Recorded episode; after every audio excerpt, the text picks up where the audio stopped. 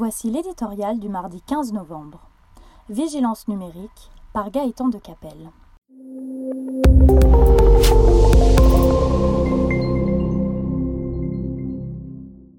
On les croyait invulnérables. Rien ne pouvait stopper la marche en avant des géants américains de la tech. Ces bulldozers du numérique écrasant tout sur leur passage. La croissance exponentielle des Google, Apple, Facebook et Amazon, ces maîtres absolus d'Internet, attirant à eux toujours plus de clients et de revenus, avaient le ciel pour seul horizon. Patatras, depuis quelques mois, la machine s'enraye.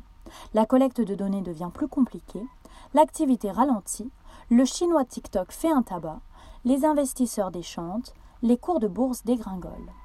Rien de dramatique pour l'instant, susceptible de remettre en question l'hégémonie de ces pieuvres sur le monde d'Internet.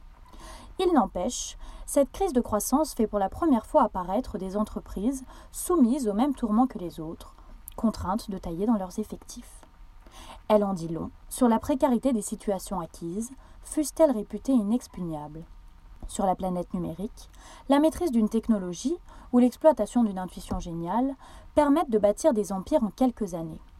Un défaut d'innovation, l'émergence d'un concurrent plus créatif ou une faille dans le modèle économique peuvent les détruire à la même vitesse. Contrairement à une idée reçue, le capitalisme n'est jamais une rente. La baisse de régime des géants de la tech, si spectaculaire soit-elle, doit cependant être relativisée. Le trésor de guerre accumulé leur permet de conserver une avance technologique et marketing déterminante.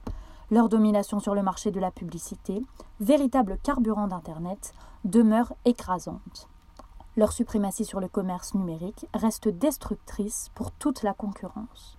Leur gestion contestable des réseaux sociaux et du traitement de l'information pose toujours un problème démocratique fondamental. L'Europe s'est enfin dotée d'instruments réglementaires pour essayer de limiter, un peu, cette toute-puissance. Le passage à vide des GAFAM ne doit pas l'inciter à baisser la garde une seconde.